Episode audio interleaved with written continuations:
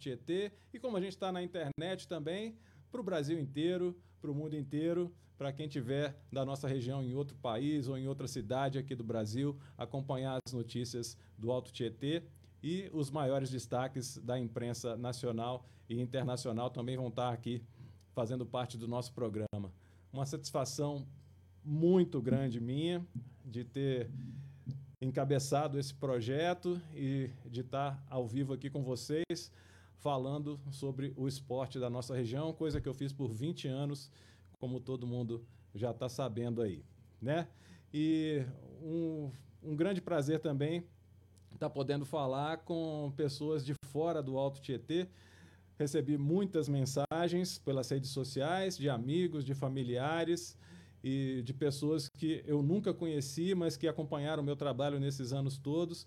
Todas as mensagens muito carinhosas e eu gostaria de agradecer a cada um de vocês por tanto carinho, por tanta consideração e respeito pelo trabalho que eu desenvolvi nesses anos todos aqui na região do Alto Tietê, em Mogi das Cruzes, Suzano, Arujá, Santa Isabel, Beritiba Mirim, tantas histórias que a gente contou. Então, bora para a estreia, roda a vinheta, titulares no ar.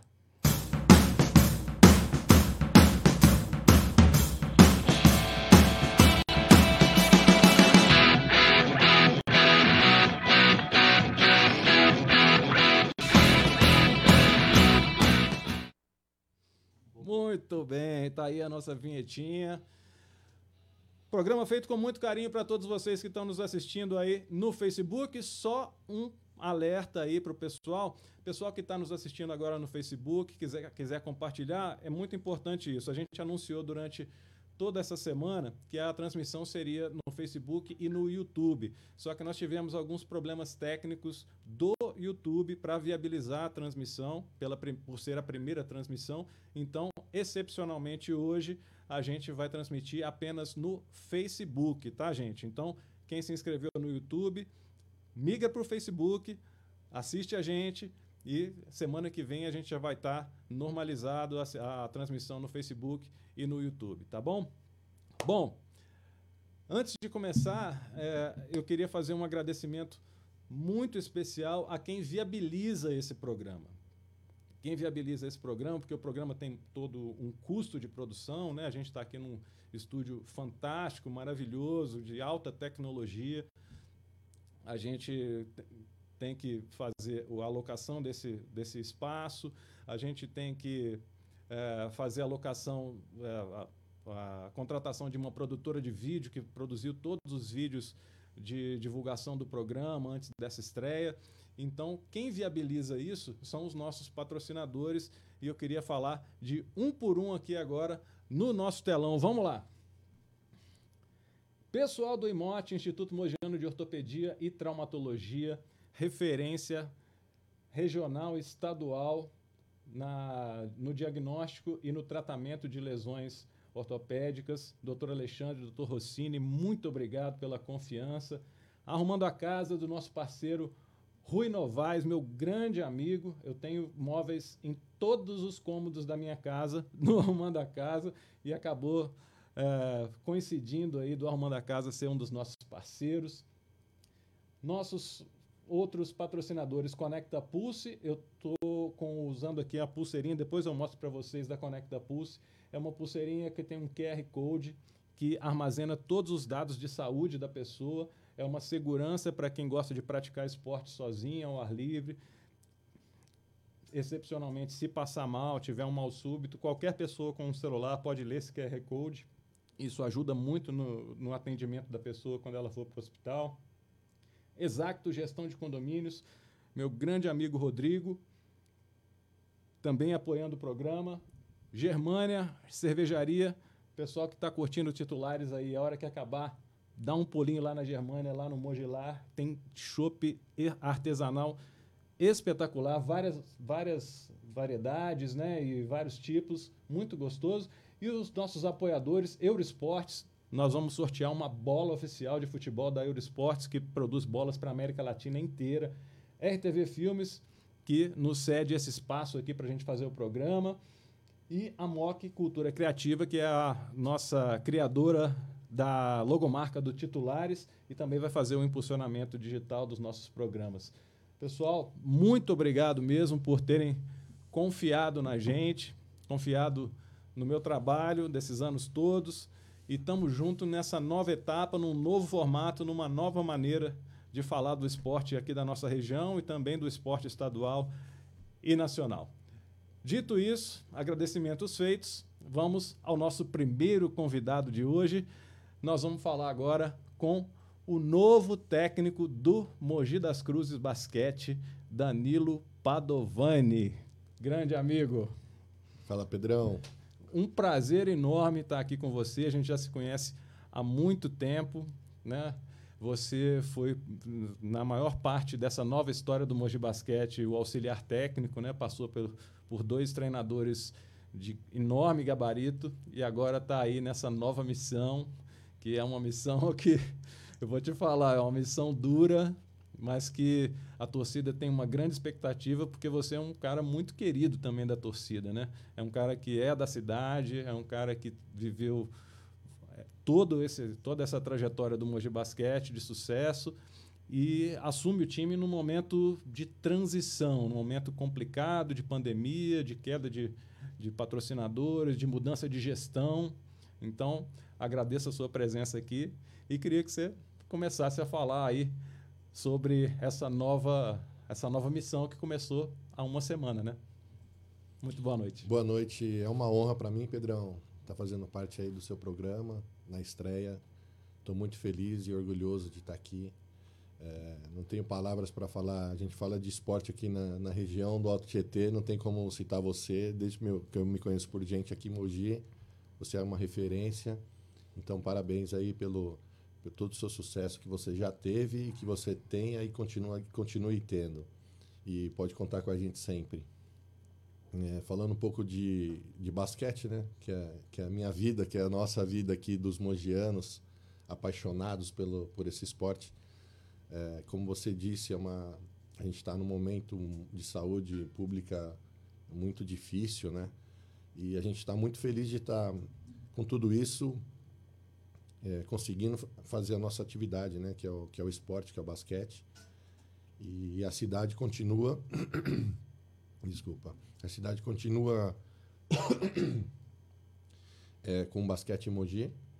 Isso é o mais importante que não acabou. Então, assim, os torcedores estão muito é, ansiosos né, para essa nova, nova etapa.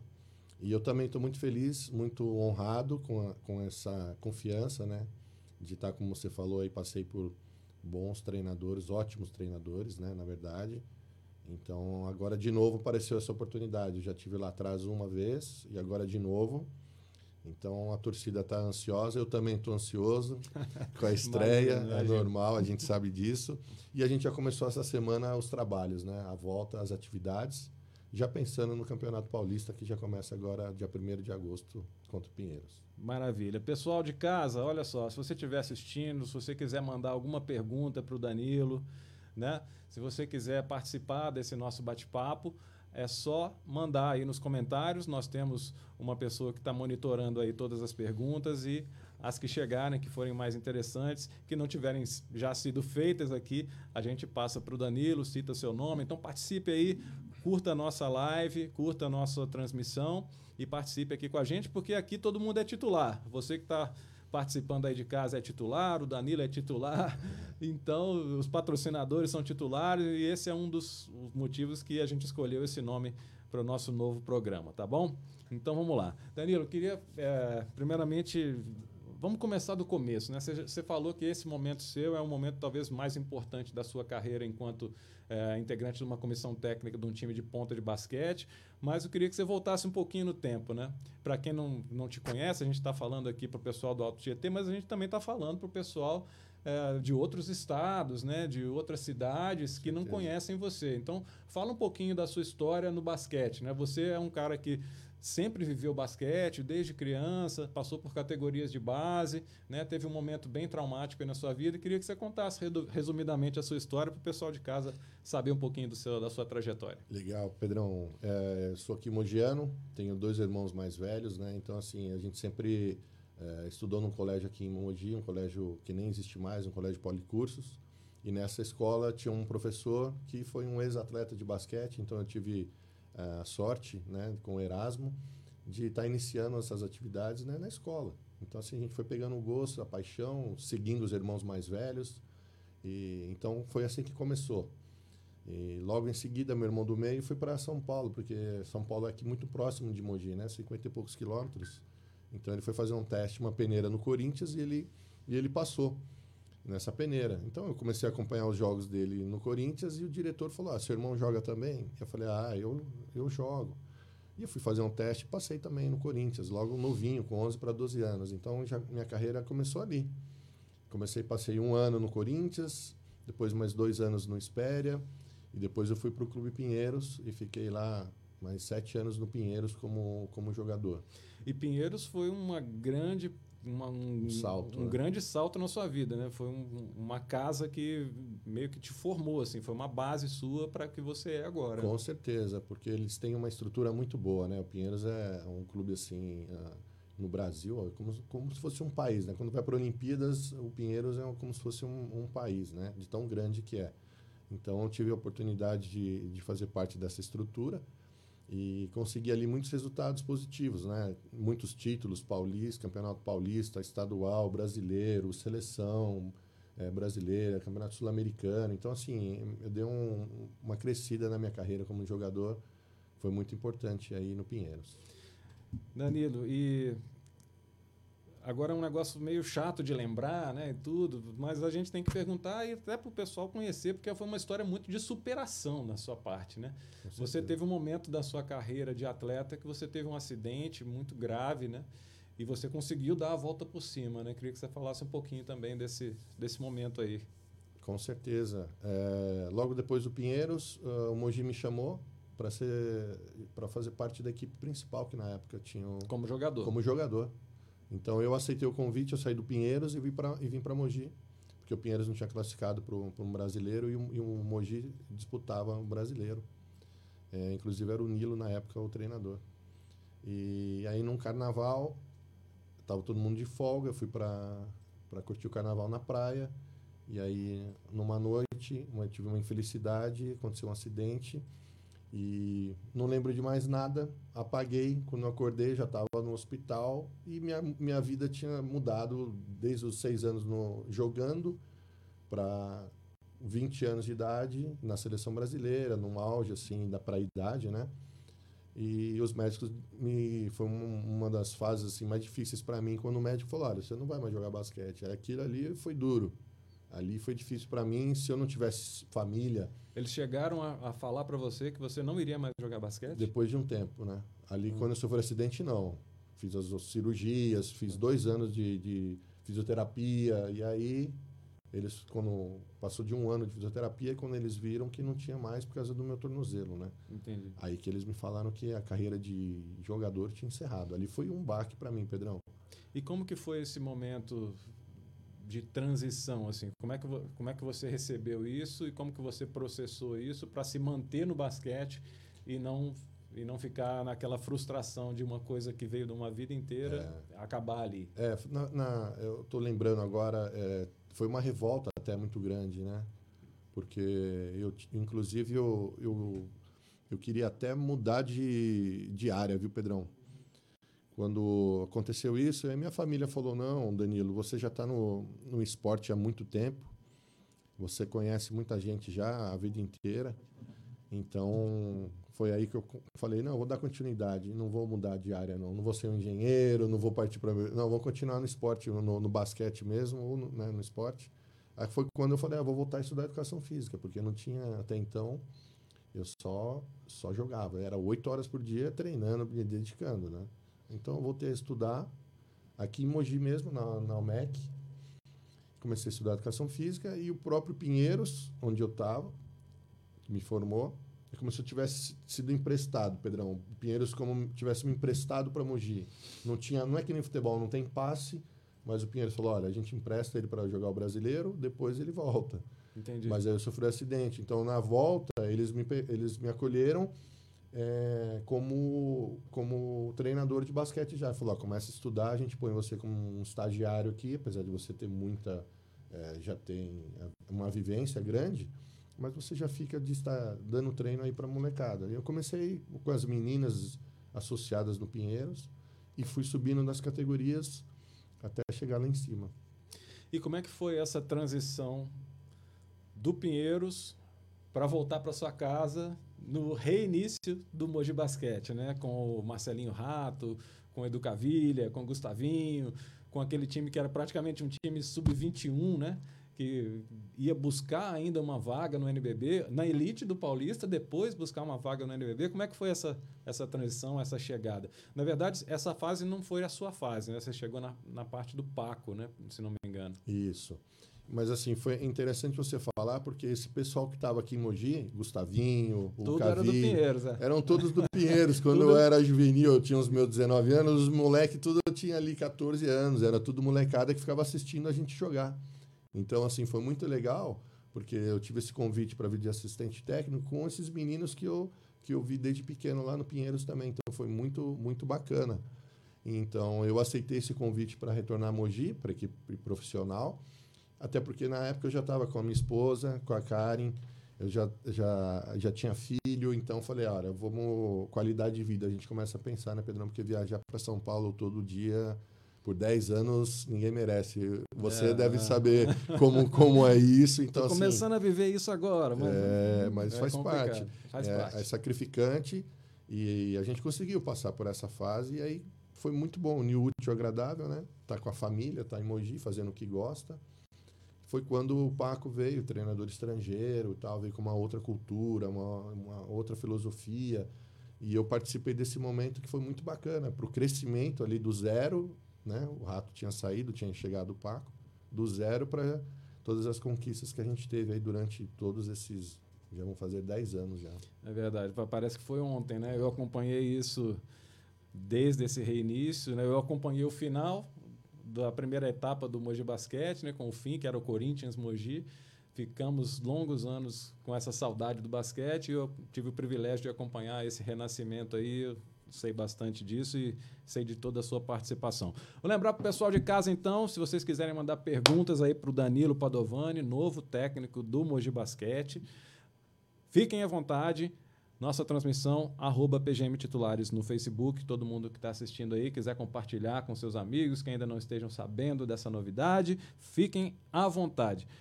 Vamos seguir aqui, Danilo. Agora eu quero saber de você o seguinte: é, quais, é, quais as coisas que você absorveu para você que você vai tentar implementar agora desses dois grandes treinadores que você conseguiu conviver como auxiliar técnico, Paco Garcia e Guerrinha. O que, que você vai tentar tirar de melhor que você conseguiu é, aprender ou observar desses dois treinadores que são temperamentos bem distintos, né? Paco, uma pessoa muito europeia, muito séria, muito certinho ali, um planejamento, uma coisa militar. O Guerrinha com um pouco mais de, do emocional, né? Tentar puxar pelo emocional do jogador né? Aquela coisa de tentar tirar o máximo dele, mesmo que não tenha energia ali para tirar, né? E, e também da parte técnica, né? Queria que você falasse um pouquinho sobre esses dois treinadores com quem você conviveu. Com certeza, é, eu acredito sempre que todo mundo tem algo positivo para a gente aprender, né? com certeza, ainda mais vindo desses dois excelentes treinadores, né? Eu tive a honra aí de estar com eles por muitos anos e como você falou, o Paco por ser um cara europeu, né, de uma outra cultura, uma outra filosofia, trouxe assim para mim um marco aqui em Mogi. Foi um cara que iniciou um trabalho totalmente diferenciado, que no Brasil até não tinha muito isso, né, Pedro? É uma coisa bem, bem militar mesmo, como você falou, disciplina, um cara sério, trabalhador, não tinha brincadeira, não tinha. Então, assim, é, muita coisa boa eu aprendi com ele de organização, de planejamento, de, desse tipo de coisa e que foi muito importante para o sucesso todo que Mogi teve naquela época, né? Com o Paco. Então, um cara sensacional fora da quadra. Aí, quando entrava na quadra, não tinha, não tinha brincadeira. Agora, acabou ali o treino, era um cara sensacional, tomar uma cerveja junto, dar uma risada. Ele era um cara muito bacana. Uma coisa que eu lembro é que ele, em, no, no, momento que eu não me lembro qual agora, Mogi estava numa decisão espetacular, acho que era a vaga para as semifinais do NBB, se não me engano, jogo aqui em Mogi e a torcida fazendo fila, dormindo na, na porta do Foi. ginásio para comprar um ingresso comprou, e ele acordava de madrugada para levar café, pãozinho para o torcedor. Isso aí cativou muita é, torcida. Era um cara que tinha um coração maravilhoso, um cara muito justo, muito honesto, muito legal um cara muito bacana e isso foi um dos momentos que você que você lembrou que a gente passou junto, né? Muitos momentos legais. E na parte técnica, na parte de, de conceitual do basquete, de, de tática e tudo, o que, que você o que, que você vai absorver de Paco Garcia? Então, foi você falando, uma, não comparando né, com os treinadores, né, mas é, alguma coisa eu já falei da parte do Paco, de filosofia, né, é, de treinamento e tal, mas de, e de jogo, era um cara que trouxe uma cultura europeia, que é uma cultura bem trabalhada, um, com muita valorização da bola, então, que é uma cultura europeia, né? Então, vai fazer a jogada até o final, fazer bons bloqueios, trabalhar bem a bola. É, foge um pouco é, do, da cultura do brasileiro, que o brasileiro, na verdade, não tem nem bem definido uma cultura. Tanto é que tem na seleção técnicos estrangeiros que vêm a toda hora passar uma, uma filosofia, porque a gente, brasileiro, tem essa característica. Desde a época do Guerrinha, que foram campeões do PAN, com o Oscar, com o Marcel, é um time que tem condição de chegar e acertar uma bola de três sem fazer jogada, entende? Então a gente passou por uma transição, tam, estamos passando ainda, devido aos atletas até estarem jogando, muitos atletas na Europa e tal. Então, assim, é, acabou quase a gente classificando para o Olímpico, porque eles já estão até acostumados com essa filosofia de jogo, de trabalho. Uhum. Né? Enquanto que com, com guerra, agora voltando a falar um pouco do guerra, como você já, como, já colocou, é um cara que tem um pouco mais é, esse emocional, como você falou, que sabe trabalhar muito bem com, a, com o grupo, extrai o máximo de cada jogador. É um cara que cobra também, ali como você falou. E mais um pouco diferente, um pouco mais leve nesse sentido do Paco. O Paco era você ficava até tenso trabalhando com ele, não era fácil não. E com Guerrinha não, era uma coisa bem mais tranquila, bem mais leve, entendeu? E isso foi muito importante, enquanto que o Guerra também tinha esse jogo organizado é, mas também tinha liberdade com os atletas para arremessarem quem está livre, para chutarem, para dar confiança para o jogador, né? Então, assim, você me perguntando o que, que eu trago dos dois, o, o que eu, eu tive de melhor. Tentar um equilíbrio dos dois, do que eu aprendi de bom de cada um, tanto na parte é, técnica, na parte tática, né, de, de de filosofia, de caráter de cada, de cada treinador. Então, tudo que eu assimilei de bom de cada um, procurei absorver para tentar passar, como eu tentei da outra vez. Trabalhei com Chamel, com, com estrelas, que também não é, não é fácil. E agora a gente está com uma outra equipe não nova. Tem alguns jogadores experientes, como o Fúvio, é, como o Fabrício, como o próprio Matias, que são os mais velhos é, e o, o resto, molecada. Molecada jovem que vão pôr para correr, vão pôr para marcar a quadra inteira, correr a quadra inteira e dar um, dar um melhor. Tá certo. Você me deu uma deixa aqui que eu queria rodar umas imagens agora. Rodrigão, nosso técnico aqui, vai rodar as imagens para a gente que a gente separou, Danilo. Olha aí no nosso telão. Legal. Nós temos aí jogos contra talvez o maior time de basquete do Brasil na atualidade. Não são essas, essas aí são para depois. Essas aí são para depois. Vamos. Aí, ó. Aí. O que, que você lembra disso aí, ó? Mogi e Nossa Flamengo. Senhora, 2015 2016. Olha, Esse time, eu acho que a torcida nunca vai esquecer, né? Chamel, Larry Taylor, Tyrone, Jimmy. Esse time aí, acho que é inesquecível. E esse jogo, se não me engano, era você que estava comandando, né? É, mostrou ali, eu estava tava no comando. Foi isso mesmo. A gente chegou a. Foi um jogo que eu fui expulso aqui, a gente quase fechou, quase fechou aqui em Mogi contra eles. E aí foi um jogo que eu, eu acho que também pela é, a emoção do jogo, era um jogo que tava, a gente estava na frente, podia fechar ali, passar para uma final. E o time do Flamengo, por ser Flamengo, entrando na quadra, o técnico, o time inteiro e a arbitragem não, não fazia nada. E eu acabei entrando na quadra também é, que eu achei que não foi uma falta ali, cobrei no Serpa. E ele me expulsou já de cara, entendeu? Eu acredito que se fosse outro treinador mais experiente ali, ele não ia expulsar direto, ele ia dar uma falta técnica. Então, mas foi um momento maravilhoso ali que a gente quase chegou a passar pelo Flamengo para a final. Verdade. Vamos para outras imagens aí, Rodrigão. Acho que esse jogo também, esse aí pela Liga das Américas também, 2015 2016. Verdade. Era você que estava no banco? Eu, eu mesmo. Nossa, aí, aí eu fiquei contente que, ó, Flamengo. Nós ganhamos do Flamengo na semi e o Flamengo na época era campeão mundial. Exatamente. Com, com o Neto, né? que era um time muito bacana. E a gente chegou a ficar em terceiro lugar da, da Liga das Américas, passando pelo Flamengo, perdendo para o Guardas, que foi o campeão. Terceiro melhor time de todas as Américas. Tá aí mais uma, um elenco do Mogi que você comandou aí. Danilo, essa experiência que você teve de substituir o treinador principal em alguns momentos assim, te ajuda um pouco também nessa nova fase agora como, como comandante definitivo, não? Ah, ajuda, Pedrão, sempre. A gente vai, vai adquirindo experiência, né? Mas é, como você falou, quando você pegar ali no dia a dia ali, dirigir o carro, é, aí é do seu jeito, né? Não. Então agora que a gente está começando um trabalho novo, é, agora é muito questão de, de experiência e deixar as coisas acontecerem, né?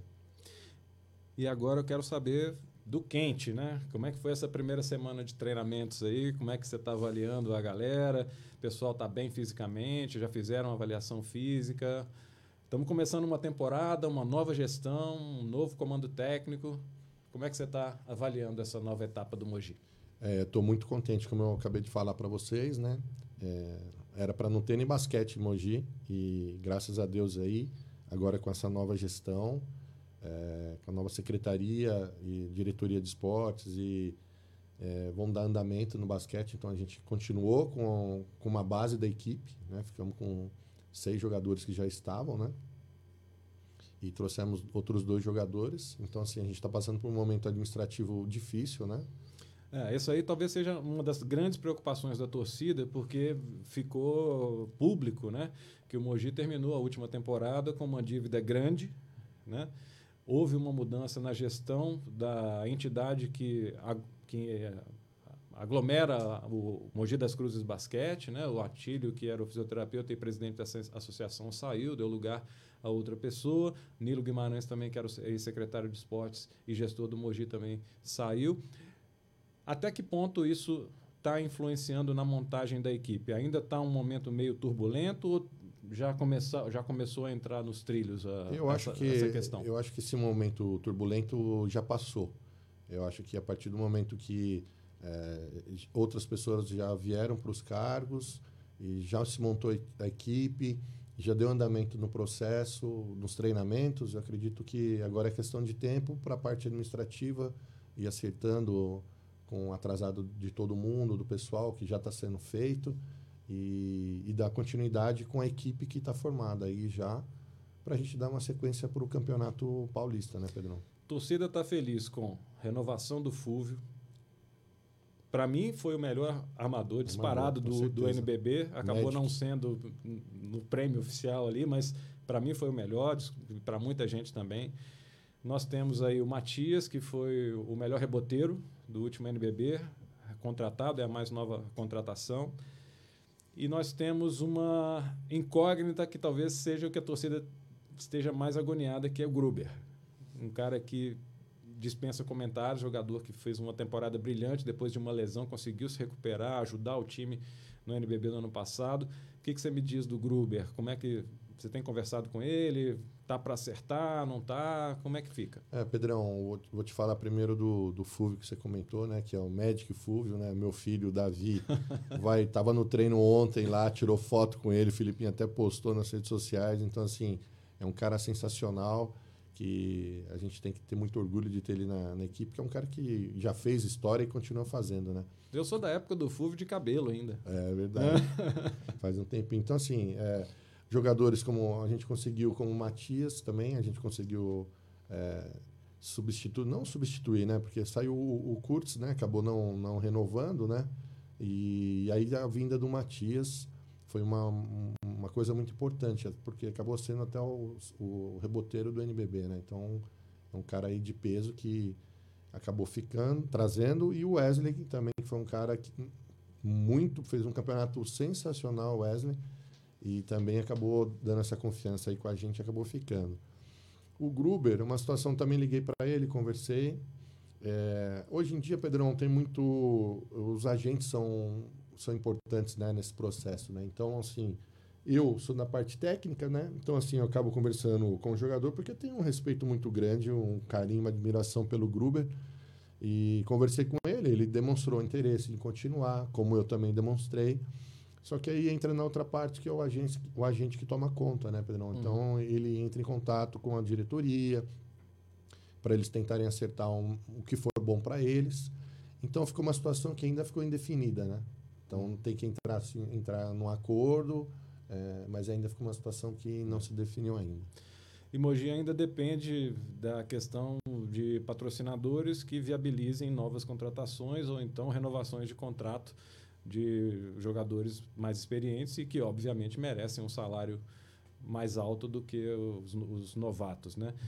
É, você sabe alguma coisa sobre essa negociação com patrocinadores? Se tem algum já em vista? O prefeito de Mogi das Cruzes chegou a anunciar que estava para fechar com um patrocinador master? Até que ponto você se envolve nisso? Então, essa parte eu não me envolvo, Pedrão. Eu não tenho ainda, eu não tenho assim, não me passaram nada, tipo, ah, fechamos com tal patrocinador e ou vamos trazer jogador. O que me passaram foi, olha, a equipe está praticamente fechada, essa equipe que nós vamos ter para o Paulista. Para o Paulista, é, com, a, com completando com os meninos da base. Porque agora a gente conseguiu montar o Sub-22, que é uma coisa que. E vamos disputar a Liga de Desenvolvimento. Desenvolvimento. Que já não disputava já há alguns anos. Vamos, né? Eu fui o último que disputei lá atrás, 2015, do, muito, é, muito, seis anos muito, atrás, muitos né? anos atrás, que a gente ficou em 11, tinham 24 equipes na época. Então foi muito importante. Então a, a ideia de, dessa nova gestão é voltar à base, que eu acho muito bacana. Não só 22, mas todas as outras categorias formativas. Então, essa é uma coisa diferenciada, que, que é o projeto Joga Junto Mogi. É, que esse é o futuro dos meninos ali olharem a pirâmide lá em cima e sonharem em chegar até lá. Então, para isso, você precisa dar uma estrutura para eles jogarem campeonato e se desenvolvendo. Então, hoje, para o Paulista, que me passaram, a equipe está praticamente montada, o Gruber está numa situação que ainda está indefinida, e jogariam com os meninos da base para completar para o Paulista. Lá na frente para o NBB, aí foi isso que você me falou, depende muito de uma entrada de um patrocinador, é, uma, uma, uma situação financeira melhor para poder, porque no NBB o regulamento permite você trazer até quatro estrangeiros. Então, isso é uma coisa assim positiva que você pode de repente mudar a sua equipe, né? Sim. Se a equipe não está tão bem, de repente você conseguiu, você pode trazer quatro caras estrangeiros que pode mudar o nível da equipe. Maravilha. Danilo, nós vamos continuar nosso papo aqui, mas agora eu quero chamar o nosso segundo convidado de hoje, que na verdade não é segundo, né? Todo, todo mundo aqui é titular, né? Então a gente a gente vai chamar aqui agora o nosso convidado de honra, um dos maiores jogadores de futebol da história do Brasil e do Santos Futebol Clube, que é o nosso querido José Macia, o Pepe, o Canhão da Vila. Rodrigão, nós estamos com eles aí? Olá, Olha tudo bem? ele aí. Pepe, Pedro Vieira aqui, você me ouve bem? Está me vendo bem aí? Estou vendo bem. Muito obrigado pela sua participação aqui na estreia do programa Titulares. Você é titular em qualquer época, qualquer seleção, qualquer time. E é um, é um orgulho muito grande para mim estar falando com você pela primeira vez. E mais uma vez, muito obrigado por participar com a gente aqui. Nós vamos contar muita história hoje. Prazer grande, satisfação participar do programa. Um grande abraço a todos os torcedores, especial aos peixeiros. Pois é, Pepe, é, eu vou explicar para o pessoal aqui de casa que a sua filha, a Giza, que fez o nosso contato aí, ela falou que você só poderia participar depois que acabasse o jogo do Santos, né? Obviamente, e a gente teve que respeitar, porque você é um santista fanático e acompanhou aí a derrota do Santos para o Palmeiras 3 a 2 foi um jogão, hein? É, foi um jogo equilibrado, de estudo, né? É, Santos Palmeiras sempre foi um clássico maravilhoso. A gente se lembra muito de um 7 a 6 que nós jogamos em 58, nós vésperas na Copa do Mundo. Foram sempre muitos jogos e um equilíbrio, hora a fase do time é melhor, hora do Palmeiras. Enfim, hoje se repetiu também uma grande partida. Tá certo. Ô Pepe, eu vou te apresentar aqui agora. Você deve estar vendo aí que o nosso segundo convidado aqui é o Danilo Padovani, que assumiu agora o comando técnico do Mogi das Cruzes Basquete, que é um dos cinco melhores times do Brasil já há alguns anos. Ele está começando agora a carreira de técnico, né? E você passou boa parte da sua carreira depois que abandonou o, o campo de futebol, também como treinador. Qual é ou quais são as dicas que você passa para o Danilo aí, principalmente com relação à administração de egos, né? administração de temperamentos e de atletas. O que, que você é, passa para ele? Eu lhe desejo muito boa sorte. Eu, eu tive, na, na minha época de jogador de futebol, tive dois grandes amigos que jogavam muito bem basquete, o Lamir Marques Nossa. e o PC, ambos titularíssimos da seleção brasileira. Então, é, é, a, carreira de um, de um treinador é, na certa, vai dar certo. Ele, é, logicamente, deve conhecer muito do basquete. E eu desejo sinceramente de coração que ele triunfe. Então, Oi, Pepe. Então é o seguinte, eu queria que nós vamos rodar algumas imagens aí, você deve conseguir assistir aí no nosso telão, para você lembrar um pouquinho para a gente como é que era aquela época que você jogou, porque eu não vivi, o Danilo também não, mas toda vez que a gente entra na internet e busca essas imagens, a gente fica encantado né, sobre o, com a maneira que se jogava futebol naquela época e com a qualidade técnica dos jogadores. Né? Então, vamos, vamos Rodrigo. A gente está rodando, vai rodar aí algumas imagens, você vai comentando aí para gente sobre aquele Santos que, para muitos, era uma era uma máquina, era um, talvez o melhor time do mundo, né? E provou isso várias vezes, né? O que, que você me fala dessa época sua e por que que esse Santos era tão era tão excepcional assim? É, o Lula conseguiu, o Lula foi o treinador né? e conseguiu fazer um time excepcional, um time que servia oito, nove jogadores para a seleção brasileira e tinha um ataque fortíssimo, Norval, Mengão, Coutinho, Pelé Pepe, qual eu jamais digo, eu era o único branco do ataque, uma criolada fantástica. Né? E ganhamos sul-americano, bicampeonato mundial e muitos títulos. A gente viveu uma fase auspiciosa. E de onde veio esse chute tão potente, Pepe? Porque naquela época a gente sabe que a preparação física, né? A musculação, o fortalecimento muscular, ele não era tão é, desenvolvido quanto é hoje, né? A, que, você atribui esse apelido canhão da vila e esse chute tão potente que todo mundo comenta até hoje? Você como um dos maiores batedores de falta, de pênalti e chutadores da história do futebol. É, realmente marcou. Depois de 40 gols, foi muito falta na minha carreira. Chutava muito forte. Eu tinha quando jogava descalço, eu pegava bem na, canhota. E me adaptei muito bem com a, com a chuteira e fiquei conhecido como canhão da vila, tem muitos gols de falta, com muita violência. Foram, foi medido na época, você vê mais ou menos a velocidade de um carro, 122 km por hora, né? Era a bolada, quando pegava o barreiro, o cara ficava preocupado, né? Então, era, fui conhecido como o Canhão da Vila, e até hoje, é lembrado aqui pelos torcedores do Santos, foi com esse apelido.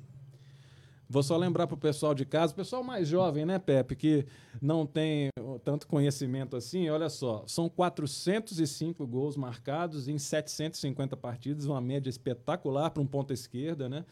É, é o segundo maior artilheiro da história do Santos, só atrás do Pelé que tem 1.091 gols. Esse aí a gente não tem nem como contestar, nem como fazer nada, né? Porque foi o maior da história mesmo, né, Pepe? E a gente é, queria saber de você é a seguinte: Como é que, como é que você avalia essa questão de, da gente não ver tantos cobradores de falta no Brasil hoje? A gente não vê muito gol de falta hoje, ainda mais de longa distância, de média e longa distância. Aquele chute forte, como era do Roberto Carlos. Eu, na minha, na minha lembrança, assim, só me lembro do Roberto Carlos como o último batedor de falta de longa distância no Brasil. O que, que você avalia sobre isso? É verdade. O Roberto Carlos chute muito forte, com a perna esquerda. E, e, hoje em dia, de fato, os jogadores precisam mais cobrir a barreira, com bolas colocadas, e não, vemos assim um, um, jogador que tem um muito forte. E eu treinava bastante. E, eu marquei 405 gols no Santos, apenas quatro da cabeça, quatro com a perna direita, todos eram com a, com a canhota, graças a Deus ela está aqui firme ainda, já não chuta mais, graças a Deus, sem nenhum, nenhum problema físico. Né? Mas é, a gente acabava, acabava, acabava o, o, coletivo, até o treino individual, a gente ficava batendo bola, principalmente o ataque, Dorval, Menor, Coutinho, Pelé, a gente ficava batendo bola, e, e assim foi, fizemos uma carreira realmente maravilhosa, conseguiu uh, todos os títulos possíveis imagináveis. Legal. Pepe, eu queria tocar num assunto agora que eu, que eu falei aqui com o Danilo aqui, que todo atleta ele está sujeito a lesões, né? E talvez as suas lesões que doeram não só fisicamente, mas emocionalmente também, tenham sido as que tiraram você de duas Copas do Mundo, né? As duas que o Brasil foi campeão. Como foram esses é momentos e como que foi a sua a sua reação, é, sabendo que não poderia estar em campo ajudando o Brasil a, a conquistar dois títulos mundiais por conta de lesão? Fiquei torcendo para a seleção brasileira, claro, porque eu era titular todos os últimos dias, 58 na Suécia, 62 no Chile. Praticamente mais uma semana do início da Copa. E até nasceu o 4-3-3, porque o Zagallo era um jogador que mais de, de, de não era ponto esquerda, cheguei sempre, sempre na linha de fundo. Foi, foram duas, duas emoções de alegria por e de tristeza por ter podido participar. Embora eu tenha jogado 40, 40 jogos na seleção brasileira, sendo campeão sul-americano, marcando 22 gols na seleção brasileira, mas a mágoa ficou. Gostaria de ter participado de alguma partida, mas assim mesmo a gente está sempre tendo homenageado com a CBF nos é, faz assim, de lembranças dos campeões de 58 e de 62, e aí a gente vê os tá felizes, lembrando essa passagem maravilhosa. Pepe, as suas lesões foram lesões musculares, né? Oi? As Foi. suas lesões foram lesões musculares, 50, né? 58, exatamente. 50, não, 58 foi uma pancada no tornozelo. Nós estávamos jogando a uma semana da Copa e eu era o titular. Estávamos jogando na. Vimos para a Suécia. O último jogo foi na Itália. E ganhamos de 4 a 0 com uma jogada. De, eu, era, eh, eu era o titular da equipe. Passei pelo, pelo lateral direito ou ponta direita. Um loirinho assim, Paulo Borges, veio atrás, fisicamente, né? Ele veio atrás de mim, e pa Paulo Nunes, aliás. Ele veio, loirinho, veio, veio atrás de mim. Ali e... todo mundo é loiro, né? Suécia, aquela um, parte ali, um todo mundo no... é loiro. Deu um toque no meu tornozelo e me tirou do jogo e da Copa, né? Não havia os recursos que existem agora, né? E só com gelo, água quente e tal, com os recursos, mas começou a Copa e só fiquei bom aí pelo quarto quinto jogo aí, logicamente. O, o Fiola, 58, não, não fez muito bem, não mudaram. O time estava adaptado para o no 4-3-3, e até não havia substituição, poderia ter, ter sentido a conclusão. Em 62 foi também um, um tornozelo também, a uma semana da Copa, e acabei não, não jogando outra. Mas estamos sendo sempre, sempre lembrados aí como bicampeões mundiais. A gente, quando, quando reviu companheiros dessa época, a gente fica muito feliz. Com certeza, Pepe. Eu toquei nesse assunto da lesão porque na sua época, infelizmente, é, ainda não existia tecnologia e estudos médicos é, condizentes para recuperar atletas de uma forma mais eficiente, né? Então eu queria só fazer uma pausinha aqui na nossa entrevista, porque um dos nossos patrocinadores é o Instituto Mogiano de Ortopedia e Traumatologia, o IMOT, e a gente tem um recadinho de um dos maiores médicos especialistas em joelho aqui, que é o Dr. Nali, para falar um pouco sobre uma lesão muito comum de, jogadores de futebol e de jogadores de basquete, né, Danilo? Que é a, ruptura do ligamento cruzado anterior. Vamos, Rodrigo, rodar o videozinho aí do nosso parceiro Imote? Bom dia, Pedro e convidados. Eu sou o Dr. Nali, especialista em cirurgia de joelho. Nós temos visto nessa Copa América e na Eurocopa algumas lesões graves nos atletas. Felizmente, essas lesões não são frequentes. Uma lesão frequente na prática de futebol é a lesão do cruzado anterior. Apesar de ser uma lesão traumática, essas lesões podem ser minimizadas com uma boa preparação física, uma boa condição muscular e uso adequado dos acessórios.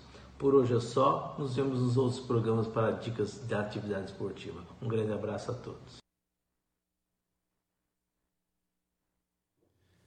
Tá aí, estamos aqui no programa Titulares com Danilo Padovani, novo técnico do Mogi Basquete e Pepe, o canhão da vila, aqui no nosso telão, virtualmente, nos dando o prazer e a honra de estar participando aqui da nossa estreia desse programa, que promete ser um novo espaço de debate, de bate-papo, de informação, de saúde, de cultura aqui na região do Alto Tietê e agora na internet para todo, todo o estado de São Paulo, para o Brasil, para o mundo, para quem estiver em todos os cantos desse mundão de meu Deus. Danilo, o que você está achando do nosso bate-papo aí com, com essa lenda do futebol aí? Ah, Estou aqui só ouvindo, é um prazer imenso estar tá fazendo parte aqui e vendo o Pepe. É, não é muito da minha época, Pepe, porque eu sou um pouco mais novo, mas eu escuto muito falar do meu avô, do meu pai, do meu sogro, principalmente palmeirense roxo que vai falar que o Palmeiras ainda era melhor que o Santos. É capaz de ele falar ainda, viu, Pepe? Mas é uma honra muito grande aí ouvir de você sobre treinador, me desejando sorte. E é uma honra muito grande aí estar tá, tá presente junto com você nessa live.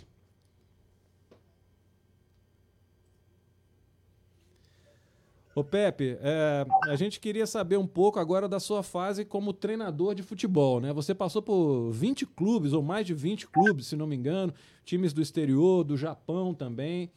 E uh, tem alguma pergunta que chegou para a gente aqui pelas redes sociais, é do porquê você resolveu encerrar a carreira de treinador de futebol. Olha, eu, eu com 34 anos, eu parei de jogar futebol, já com o convite do Santos começar uma nova carreira, treinador das equipes infantis e juvenis. Pouco a pouco, acabei gostando da coisa e me tornei também treinador da equipe profissional. Trabalhei no Santos várias vezes, quatro, cinco vezes, com oportunidades diferentes. Fui treinador de São Paulo, fui treinador da Lusa, de esportes, e, e foi para o exterior. Não esquece, na, não esquece do Atlético Arábia, Mineiro, não, hein? Japão. Tive o prazer, a satisfação de ser técnico do Pepe Guardiola, que estava na, na Arábia, né? no Catar, exatamente. Eu, eu, me lembro que eu tomando um chazinho com o Sheik lá no dia de folga, aí ele perguntou assim, falando, perguntou eu, em inglês para mim, e o meu filho, Pepinho, Pepinho estava do lado para traduzir direitinho. Aí ele falou, o Pepinho me falou, pai, o, papai, o, o Sheik quer saber se o senhor gostaria de contar com o Pepe Guardiola no seu time. E eu me lembrava, me lembrei que o Guardiola jogava, jogava no Barcelona, sei, Oh, claro que quero. Depois o Pepe Guardiola estava lá no meu time, fizemos uma amizade boa, ele sempre, sempre me elogia bastante, dizendo que aprendeu muito comigo, e até hoje acompanho a carreira dele sempre vitoriosa. Pode-se dizer, então, que aquele Barcelona de Pepe Guardiola que marcou época era um Barcelona com um pouquinho de Pepe também? Eu acredito que sim. O Pepe Guardiola, ele sempre foi um jogador médio comando com categoria excepcional, abriu muitos clubes nas extremas e os times dele, o nosso time era muito ofensivo. E o Pepe Guardiola sempre teve essa ousadia de ser ofensivo, de fazer gols. Ele sempre falava, prefiro ganhar de 5 a 4 do que 1 a 0. E talvez esse, esse, seja o grande DNA do Santos, né? Porque o Santos teve sempre esse DNA ofensivo, né? De jogar com muita velocidade, sempre para cima, sempre buscando fazer muitos gols. E eu queria saber de você agora é, uma coisa. É, você tem uma amizade muito grande com o maior jogador de todos os tempos, que é o Pelé, né? Você é padrinho dele, se não me engano, né? Me corrija é se eu estiver falando errado. E agora eu quero fazer uma coisa com o pessoal que está nos assistindo agora. Ó, essa bola aqui, ó, do nosso apoiador a Eurosports. Essa bola aqui. Nós vamos sortear para vocês, mas para quem acertar uma pergunta que foi feita pelo próprio Pepe, foi sugerida pelo próprio Pepe, né? Então, ó, vai ganhar essa bola. O primeiro que responder corretamente a pergunta é a seguinte: Você você vai ter que me responder o seguinte aqui no Facebook nos comentários. Qual o apelido que o Pepe deu para o Pelé e que ele sempre que se encontra com o Pelé se refere com esse apelido ao grande amigo e ex-companheiro de Santos? Então, qual o apelido que o Pepe deu para o Pelé e que até hoje ele se refere quando se encontra com o Pelé? Bota aí nos comentários e daqui a pouquinho, no final do programa, o Pepe responde. Já está acabando o programa, hein? Vai, vai pesquisar aí, dá a sua pesquisa aí e vê se você consegue descobrir esse apelido. É um apelido inusitado, hein, Pepe? Não conta agora não, deixa para depois. Vou deixar você dar a resposta. É, o Pelé foi indiscutível. Sou padrinho de casamento. Eu e Dona Helena, Estamos, sempre que a gente tem oportunidade, a gente se encontra. E de vez em quando lembra, reportagens principalmente, aquela fase maravilhosa do, do Centro Futebol Clube, quando nós fomos sul-americanos e mercantiles mundiais. Tá certo. Pepe, agora eu queria voltar só um pouquinho aqui com o nosso Danilo Padovani. Chegou uma pergunta do pessoal da internet para você, Danilo. É uma pergunta que a resposta eu acho que você já sabe, porque você conhece muito bem, né? Esse público de Mogi, essa torcida aqui do basquete de Mogi. O que é que você espera? A pergunta é do Flávio Oliveira. O que, que você espera da torcida nesse novo ciclo do basquete mogiano?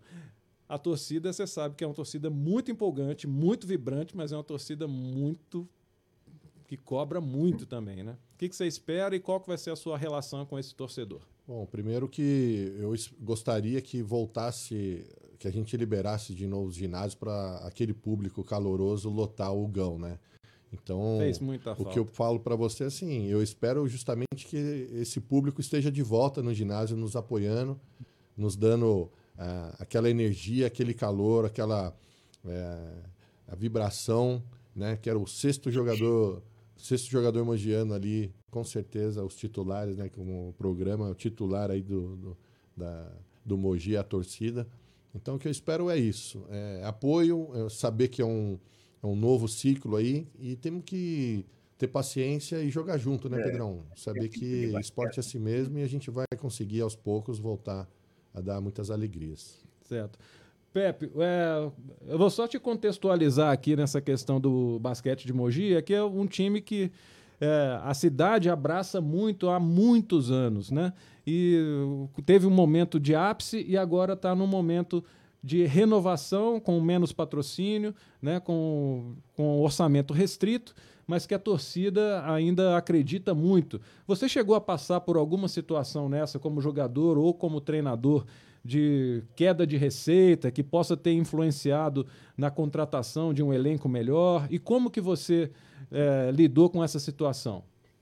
A gente, como treinador, enfrentou situações de todos os tipos, time pequeno, time grande, time que não podia cair, time que tinha ser campeão.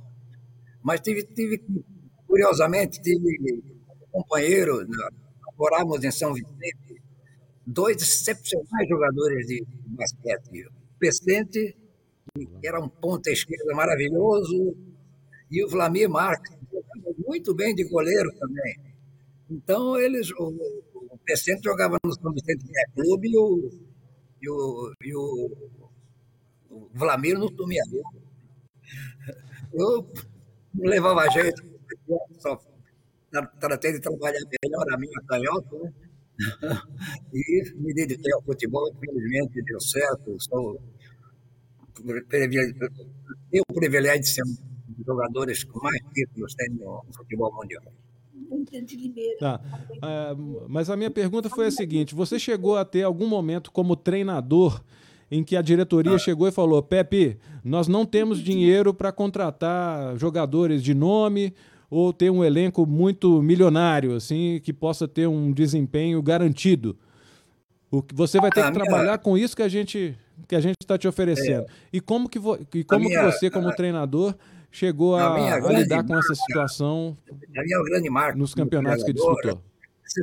Foi ser campeão paulista pela Inter de Limeira em 86. É mais ou menos isso que eu me lembro que o, o dirigente da época, Vitório Marquezine, que era o presidente, e Pepe, nós estamos em dificuldade financeira, temos que trabalhar com o pessoal da, base aqui havíamos contratado o Quito, que era um centroavante, e mais um ou dois jogadores.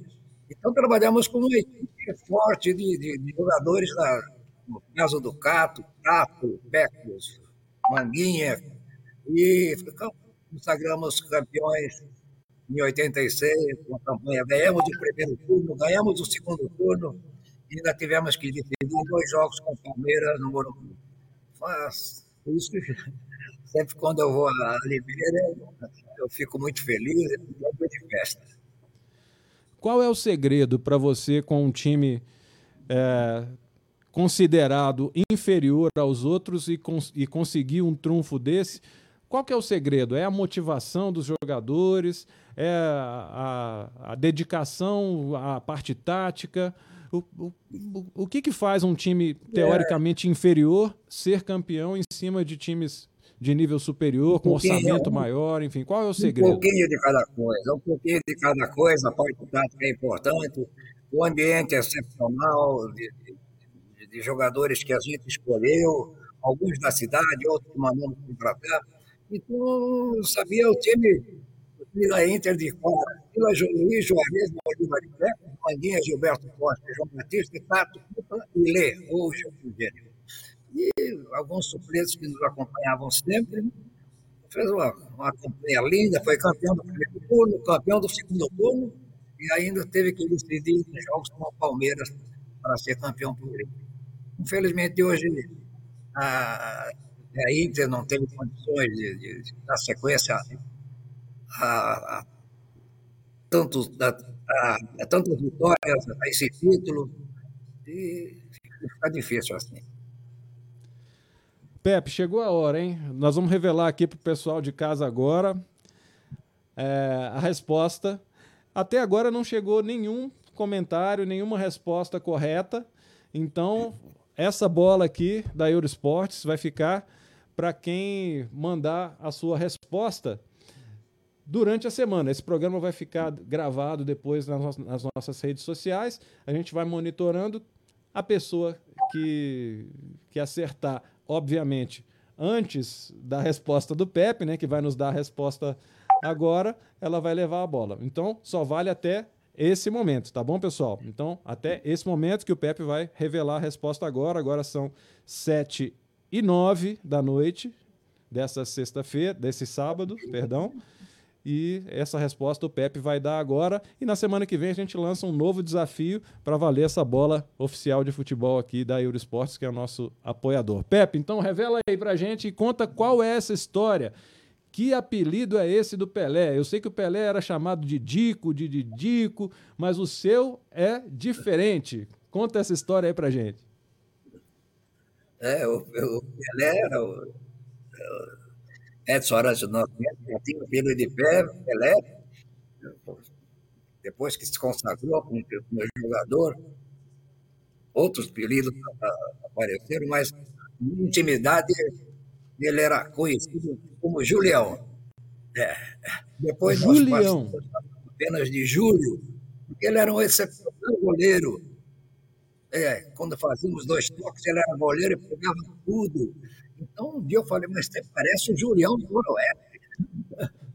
e até hoje, eu, o Mengal, conversamos. Né, tem visto o Júlio? Tem visto o Pelé? Não, tem visto o Júlio? Aí o Pelé, o Pelé um dia desse na casa dele, quando ele pagou um jantar, por alguns, coisa rara, viu?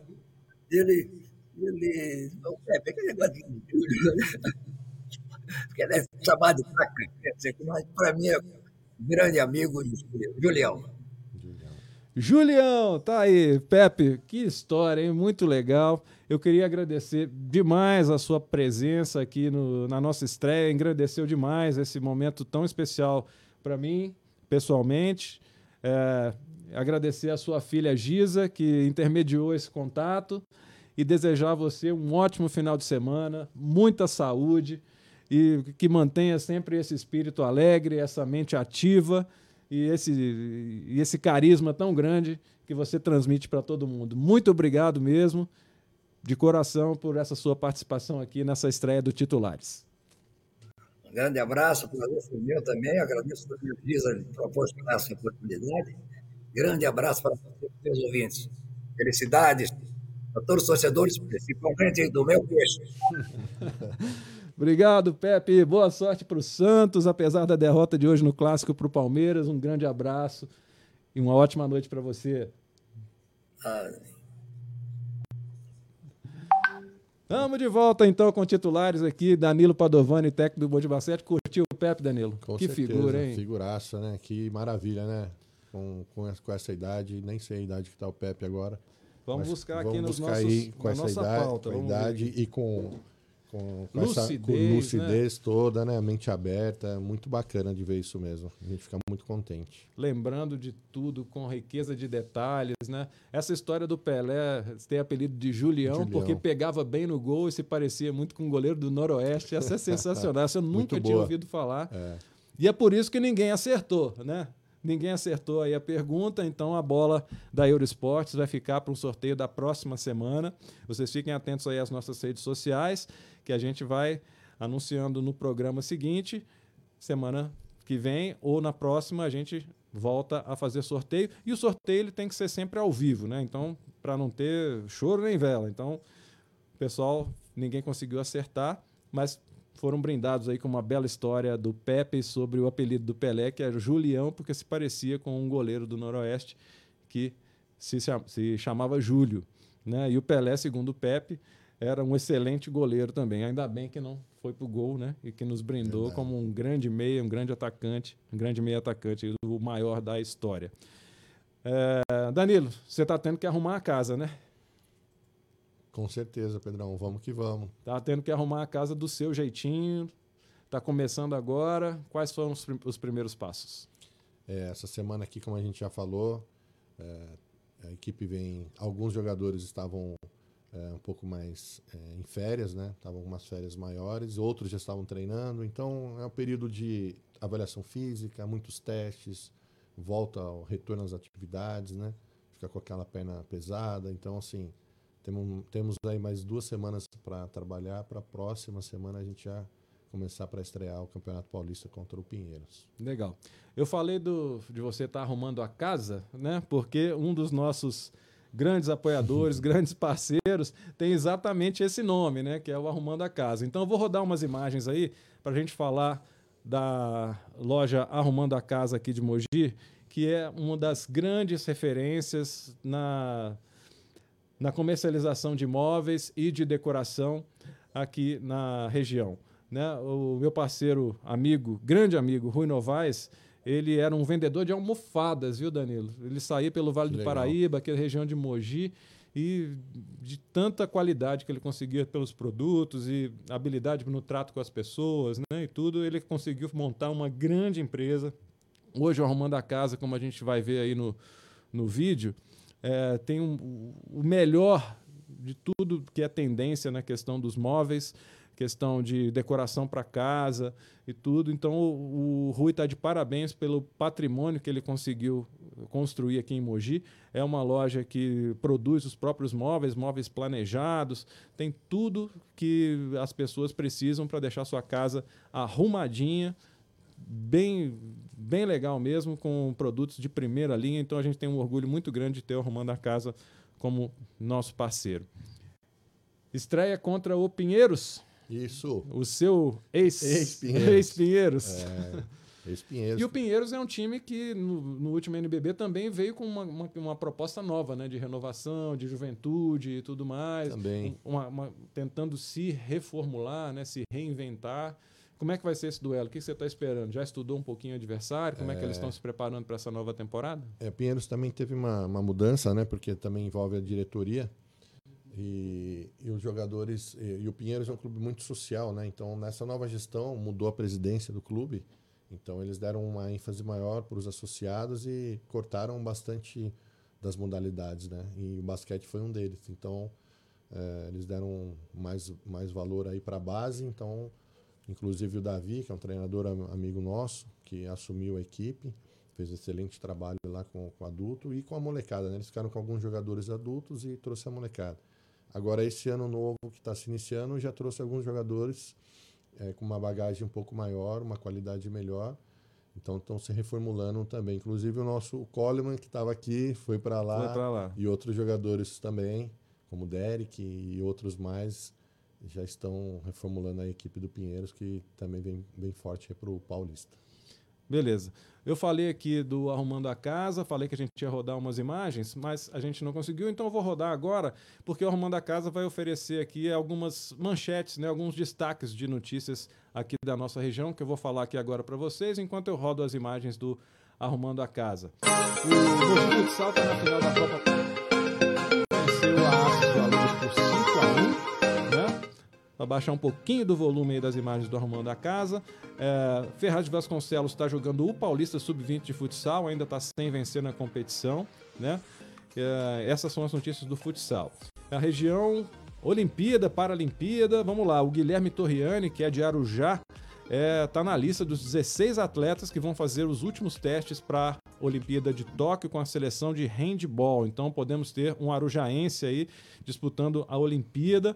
O Guilherme, ele está na reta final aí para estar tá na lista dos 15 que vão ser convocados, né? O último amistoso da seleção é amanhã contra o Egito. Eles estão lá na Alemanha. Ontem perderam para o time da casa, que está na chave do Brasil em Tóquio, por 36 a 26. O Guilherme acabou marcando um gol. É um ponta esquerda muito bom, muito habilidoso, muito agressivo e tem boas chances de estar nesse grupo final aí que vai para Tóquio. E lembrando que nós temos a nossa pugilista Graziele de Jesus também, em, é, tentando, tentando não, já está classificada para Tóquio, está com a seleção de boxe fase final de preparação, vai tentar medalha em Tóquio e nós estamos torcendo muito pela Grazi, né? E nós estamos aí falando com o Danilo Padovani, aproveitando para dar notícia da Liga Nacional de Basquete, né? Vão ser, dois, vão ser 22 times, né, Danilo, na disputa. E Mogi retorna depois de seis anos, como a gente já comentou aqui no início do nosso bate-papo, né? Alexandre Rios agora vai ser o comandante desse time. Você tinha sido o último. E eu queria saber como é que está essa preparação também da molecada do Sub-22 para a Liga de Desenvolvimento. É, o Alexandre, Alexandre Rios, né, o Alê, mais conhecido como Alê, é, ele tem a idade do meu irmão mais velho, então eles jogaram juntos aqui no, em Mogi, na época de escola. Então, assim, eu desde pequenininho já conheço o Ale faz muitos e muitos anos, né? Então, eu tenho muito orgulho aí de estar tá trabalhando com ele já há muito tempo. E agora ele está no, nos ajudando de novo aí no adulto. E está como treinador da categoria da, da Sub-22, né? Que é a LDB. E eles já vêm treinando já há três semanas. já Os meninos já estão treinando há mais tempo, porque, até porque eles iniciam já o campeonato mais, mais cedo, né? E a expectativa é grande, né? Porque os meninos querem jogar. Então, Pedrão, importante para a molecada. A gente tinha um adulto, mas a molecada ficava no banco, assist... não entrava muito, não participava muito. E porque na sua categoria eles não tinham oportunidade de jogar. Então agora eles vão ter oportunidade de jogar bastante, né? Vão ter muitos jogos aí, tanto LDB como Federação Paulista também. É, a CBB também está organizando um campeonato é, muito legal e talvez a gente consiga disputar. Então isso é muito bom para os meninos ganharem bagagem, né, Pedro? Eles precisam jogar bastante, porque eles ganhando bagagem eles podem ajudar mais ainda o adulto quando eles estiverem em quadra. Legal. Pessoal, olha só, é, eu falei aqui que ninguém tinha acertado a pergunta do Pepe, mas eu não consegui ver uma mensagem que chegou aqui para mim do nosso colaborador que está monitorando aí as redes sociais. Tivemos sim um vencedor. Olha só que beleza. É. Esse aí conhece bola, hein? Alexandre Pereira. Alexandre Pereira acertou. Ele colocou as duas respostas. Ele colocou Júlio ou Julião. E o Pepe confirmou ali pra gente, né? Que era Júlio ou Julião. Alexandre, essa aqui é sua, ó. Essa aqui é sua, meu amigo. Tá garantida já. Pode deixar que a gente vai entrar em contato com você para combinar a entrega do prêmio, tá bom?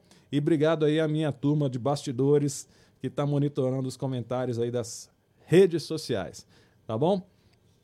Uh, esqueci de dar uma notícia aqui, que eu falei de Olimpíada, né? Da, da Grazi Jesus do boxe e o Guilherme Torriani do handball.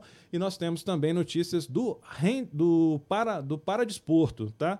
Uh, a região aqui do Alto Tietê teve 16 convocados para a Paralimpíada de Tóquio.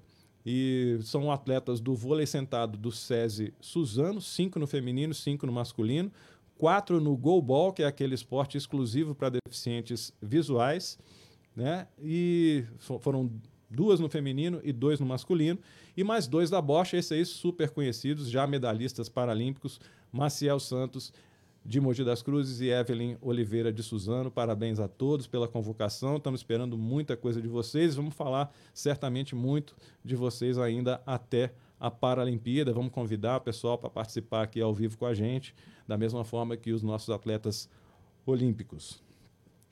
Pessoal, tá na hora da gente ir embora. Tá terminando o programa Titulares. Essa estreia nossa foi muito legal. A gente está aqui com um novo técnico do Mogi Basquete nesse novo momento. É um momento que a torcida vai ter que ter um pouquinho de paciência. Vamos tentar recomeçar de uma certa forma, mas o Danilo é um cara que aprendeu muito com grandes treinadores e certamente vai dar muito orgulho aí para a torcida do basquete de Mogi das Cruzes. Danilo. Obrigado, Pedrão. Aquele abraço, cara. Sucesso para você. Um abraço para a esposa Karen, para os meninos. Karen, que foi minha colega de profissão né, durante muitos anos e hoje é uma empresária de sucesso aqui de Mogi, certamente o braço direito do Danilo na vida familiar, na vida pessoal, vai certamente ser importante nessa sua etapa também. E a torcida que abrace o Danilo como abraçou Paco Garcia, como abraçou Guerrinha. Não é isso, Danilo? Com certeza, eu que agradeço, Pedrão, muito honrado aí de fazer parte desse primeiro programa. Estou muito feliz. Muito obrigado pelas palavras aí, pelo apoio. E pode ter certeza o que eu puder fazer, vou tentar dar o meu máximo aí, o meu melhor, para a gente sempre sair com sucesso aí, Mogi. Maravilha. Pessoal de casa, muito obrigado aí pela audiência. É, desculpem, os problemas técnicos não foram da nossa parte, mas da parte do YouTube. Então a gente conseguiu transmitir somente no Facebook hoje. O YouTube a gente vai transmitir semana que vem. Semana que vem nós vamos é, exibir um programa que já foi gravado com o antecessor do Danilo Padovani, que é o Guerrinha. Ele vai falar não sobre o basquete em números, sobre o basquete tático, mas ele vai falar sobre o basquete como representou para ele ter passado esses anos todos aqui em Mogi das Cruzes, a relação com a torcida, o carinho que a torcida teve por ele durante todos esses anos e como foi essa etapa dele aqui em Mogi das Cruzes. Então tá uma entrevista muito emocionante, muito legal e semana que vem, então, esse bate-papo nós vamos exibir aí sim, Facebook, YouTube gravado, então nós não vamos ter sorteio de bola, mas na outra semana a gente tenta a gente tenta fazer um novo, um novo sorteio com um programa ao vivo e participação de vocês também. Né? Esse programa ele vai ficar disponível no YouTube gravado, né? A partir da semana que vem, está aqui também no Facebook. E a gente queria pedir para vocês nas redes sociais é, curtirem, marcarem seus amigos, apoiarem, se inscreverem no canal, porque a audiência de vocês é que faz com que os patrocinadores nos apoiem e o programa se torne viável e seja um espaço novo de debate de esporte aqui na nossa região do Alto Tietê. Tá bom? Vamos dar mais uma passadinha então e agradecer a quem torna esse programa viável, nossos patrocinadores. Temos a tela aí, Rodrigão? Vamos lá. IMOT, Instituto Mogiano de Ortopedia e Traumatologia, referência aqui na região, doutores Alexandre e doutor Rossini. Muito obrigado pela confiança. Arrumando a casa, Rui Novaes, grande Rui, mineirinho igual a mim. Arruma a casa direitinho aí, Rui. Só produto de qualidade lá. Conecta Pulse, Flávio, meu amigo Flávio. Produto extremamente importante para as pessoas que querem segurança. Uma pulseira com QR Code que armazena todos os seus dados de saúde pode fazer a diferença caso você tenha algum problema de saúde e precise ser atendido. Exacto Gestão de Condomínios. Meu amigo Rodrigo, muito obrigado pela confiança. Exacto, referência aqui na região, na administração de condomínios. Germânia, Paulo, Paulo, pessoal tá indo aí, hein? Já fiz a propaganda aqui. Pessoal vai depois do programa aí tomar um chopp na Germânia, lá no Mogilar, hein? Cervejas artesanais muito boas lá no Mogilar. pessoal tá aberto lá, pode ir, que vocês vão gostar. Eurosports é o que oferece as bolas para a gente sortear aqui no nosso programa. A RTV Filmes com toda essa estrutura maravilhosa aqui que, que proporciona para a gente colocar o programa no ar. Mock Cultura Criativa, que fez o logotipo do programa e vai fazer o um impulsionamento, um impulsionamento nas redes sociais. Muito obrigado. Meus amigos Tel, da RTV, e Rafa Costa, da Mock. Muito obrigado. Pessoal, acabou por hoje de coração, um grande abraço a todos. Muito obrigado por todas as curtidas, compartilhamentos que já foram feitos nessa semana que antecedeu o programa e espero que isso continue para a gente ganhar cada vez mais força e sermos um espaço de referência esportiva e noticiosa aqui no Alto Tietê, tá bom?